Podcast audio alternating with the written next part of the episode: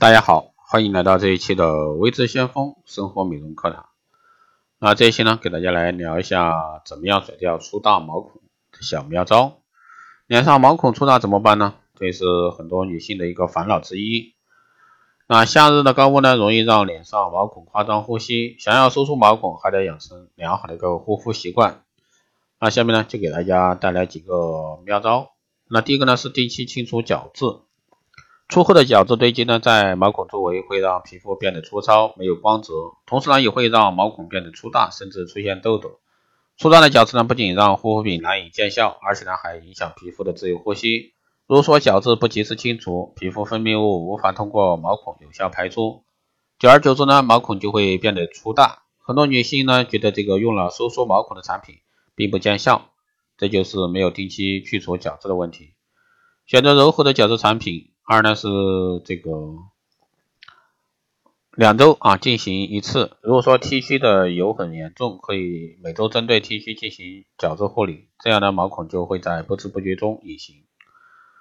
第二个方法呢是保持皮肤水分充足。肌肤缺水不仅使肌肤呢更容易出油，而且呢还会让每个细胞都变得干蔫。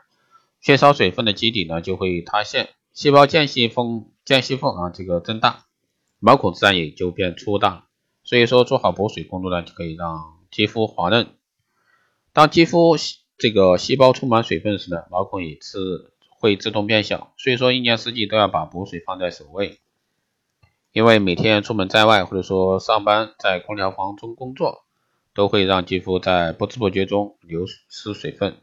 无论是想美白还是去皱，都要将补水加在这些程序之前，细致的肌肤才能被护理的更好。